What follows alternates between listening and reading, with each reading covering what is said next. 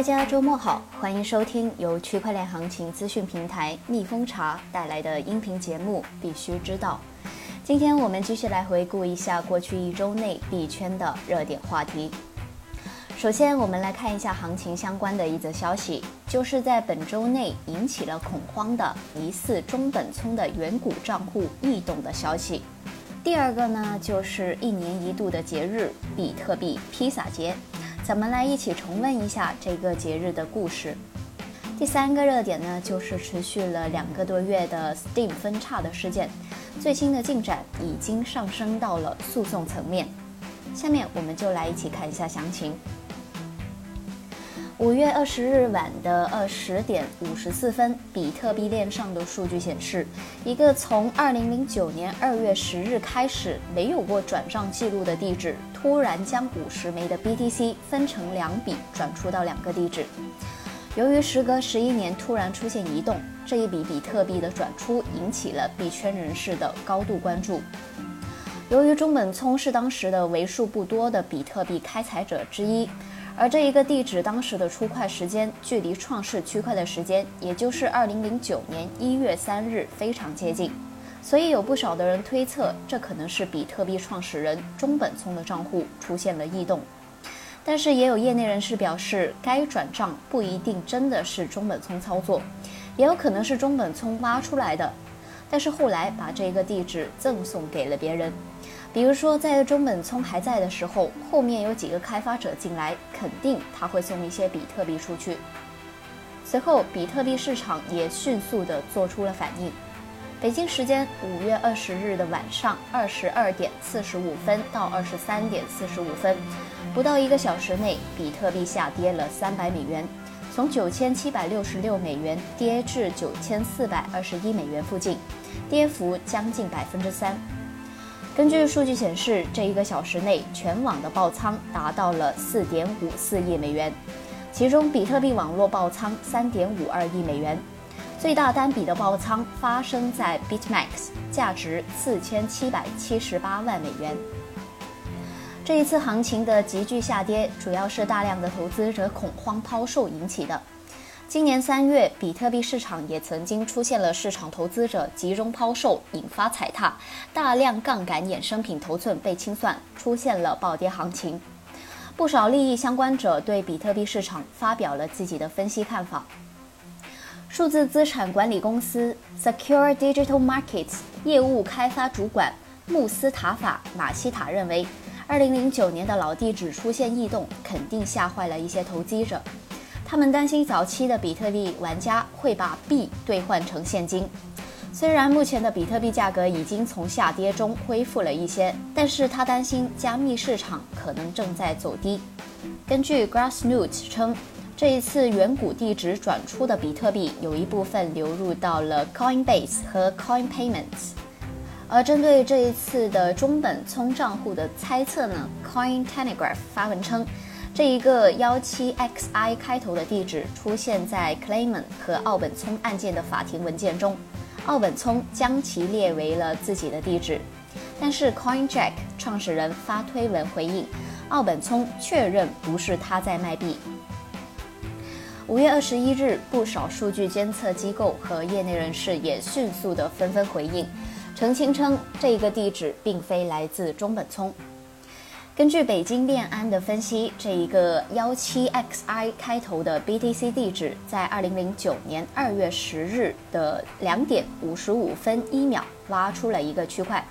第一笔交易记录是在二零零九年二月十日收到来自 Coinbase 的五十枚的 BTC 的挖矿收益，但是这一个块已经是第三千六百五十四个块。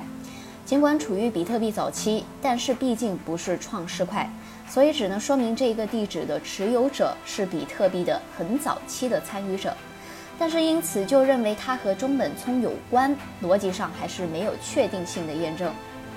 一直以来，关于真假中本聪和他的比特币的争论不断，人们一般发现巨大的比特币钱包或者异动，常常都会联想到他，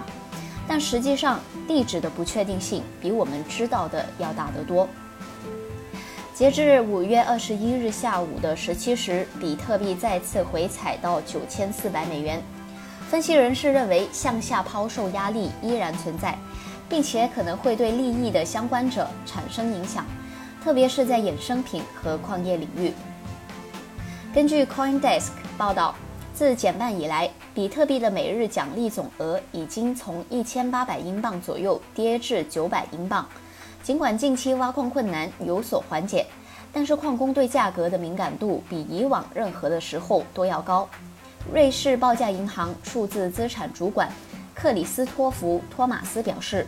尽管目前抛售活动十分活跃，但是比特币的价格仍然过高。他认为，比特币可能会调低至八千美元左右的支撑水平，并有可能进一步调低至七千三百美元。虽然五十枚数量的比特币对市场造成的影响是有限的，但是币圈投资者对消息是极度敏感。尤其是最近的行情一直处在震荡期，多空双方一直在进行拉锯战，多空双方相对都会比较的敏感，一些猜测性的未经证实的消息仍然可能会被放大，被单方利用，引起一些恐慌的情绪传播，投资者群体效应，比如出现类似的集体抛售，将会加剧币价走势的波动，所以我们建议广大投资者要冷静。遇到剧烈的行情波动，不要急于做决策，可以观察进一步的发展，待看清走势再进行操作。第二则消息，我们来看一下披萨节。五月二十二日，加密货币领域一年一度的披萨节来了，不知道那一天你有吃披萨吗？反正咱们蜜蜂茶就是收到了一些交易所赠送的披萨。在十年前，也就是二零幺零年的五月二十二日，一位程序员用一万枚的比特币购买了两块披萨，比特币第一次有了价格。因为比特币的价格日后的飞涨以及社区的壮大，每年的五月二十二日被比特币的爱好者们定为了比特币国际披萨节。关于披萨节来历的故事，想必很多人都略知一二，但是其中的细节。可能多数人都并不清楚，比如这一位用比特币买披萨的程序员是 GPU 挖矿第一人，并且和中本聪有过交流。咱们将时间回调到二零幺零年的五月十八日中午十二时三十五分，一个网名为拉斯洛的程序员在比特币论坛上发了一个用一万枚比特币换取两块披萨的帖子，内容是这样的。我想买两块大披萨，希望能够用一万枚比特币来换。披萨可以是从商店购买的，也可以是自制的。但是我需要你把披萨送到我家门口，就像酒店的餐饮服务一样，不需要我自己准备并购买。我喜欢洋葱、胡椒、香肠和蘑菇，不要奇怪的鱼肉披萨。一位用户留言称，在美国使用信用卡进行网上预订是一件十分便捷的事情。如果你饿了，应该考虑用其他的方式来购买披萨。面对为何使用一万枚比特币来购买披萨的提问，拉斯洛在当天晚上的九点多回答道：“我只是觉得，如果我可以用比特币支付披萨饼，将会很有意思。”在四天之后，五月二十二日，他成功了。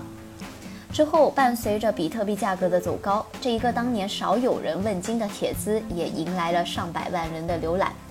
话说回来，拉斯洛是怎么拥有那么多的比特币的呢？首先，他是一个精通计算机的程序员，并且很早的时候就进入了这一个领域。在比特币系统算力不高的早期时代，他是第一批挖矿矿工。第二，你可能并不知道，他是用 GPU 挖矿的第一人。在他之前，大部分挖矿都是使用 CPU 的。他觉得 CPU 挖矿不过瘾，然后发现 GPU 比 CPU 挖矿要快八百倍，于是就在比特币还不普及的阶段，用 GPU 挖了大量的比特币。根据他之前的回帖，当时他每一天的收益在几千枚左右。这也不奇怪，为什么当初会拿出一万枚来换取披萨了？买披萨这个事件的伟大之处在于，尝试将比特币这种虚拟的货币当做真实的金钱去消费，并且第一次赋予了比特币价格。按照今天九千一百美元的价格来计算，当年拉斯洛等于花费了九千一百万美元来购买披萨。这两块披萨被称为史上最贵的披萨。面对错失的千万财富，三十九岁的拉斯洛在二零幺八年五月接受《Coin Telegraph》的采访时曾说：“你知道，我并不后悔。我认为能够以这种方式成为比特币早期历史的一部分，真是太好了。我一直在推广，让人们使用比特币，用它来买披萨只是其中的一种方法。”他还表示，多年来他使用比特币购买了很多东西。使用了很多比特币软件之类的东西，他尝试把它当做一种爱好，但是在面对面的线下支付中，并没有真正的使用比特币。这种比特币支付大部分都是在网上完成的。在被问及是否使用过其他加密货币购买披萨的时候，他表示，那时只是比特币，而对我来说，山寨币或者任何你想称呼他们山寨的东西。你知道其中百分之九十只是比特币的复制粘贴，然后他们只是改了一个徽标或者改变了一些东西。我对那些并不是那么的感兴趣，我只对比特币感兴趣。如果我不去尝试买的话，还会有其他人这么做的。那时候我对比特币一无所知，但是我只研究了几个月就弄清楚了怎么挖矿。在过去。在这一次的采访中，他还谈到了中本聪。他说，他常常让我修复漏洞，并且认定我是团队的一份子。我一直都不理解他想要隐瞒身份的原因，但是我保持尊重。尽管错过了这一笔财富，但是他并没有因为比特币的价格上涨而沮丧，因为在他看来，生活大于比特币。那一万枚比特币换披萨的这一个历史意义，远超于比特币的价值。最后一则消息，我们来看一下 Steam。持续了两个多月的 Steam 分叉事件再次引起波澜。最开始，海外加密社区只是质疑和不满孙宇晨和波场，而如今已经发展到了提起诉讼的程度。五月二十三日，澳大利亚诉讼公司。JPB Liberty 首席执行官、Steam 持有者安德鲁·汉密尔顿公开宣布，将就 Steam 硬分叉的情况提供无偿法律意见。汉密尔顿称，孙宇晨在硬分叉期间的行为使他犯有盗窃罪和刑事共谋罪。通过对比英国和美国司法管辖区对这两种罪名的法律定义，Steam 0.23版本硬分叉符合这些定义。五月二十四日，Compound 总法律顾问杰克切尔文斯基也就此事发推称：“我刚刚才了解到了 Steam 硬分叉以及随后发生的闹剧。如果在接下来的几周内没人起诉波场，我会感到很惊讶。”孙宇晨和波场为什么会发展到如此的地步？我们梳理了一下今年三月份以来 Steam 的动态，发现。这一切源自于孙雨晨今年二月十四日公开的一次商业收购。今年的二月十四日，去中心化社交平台 Steamit 与波场达成了战略合作，最终确认为孙雨晨对 Steamit 进行了收购。收购消息公开之后，二月二十四日，包括见证人、开发人员和利益相关者共同撰写了一份声明。这个声明称，为了确保 Steam 区块链安全，社区将进行一次软分叉。随后分叉完成，生成 Hive.io。原来基金会的所有代币将不会转移到新链上。在这一个过程中，孙宇晨联合了币安、火币等交易平台投票，试图阻止软分叉的意外事件。软分叉完成，孙宇晨没有停止行动。五月二十日，Steam 社区宣布进行 HF 零点二三的硬分叉升级，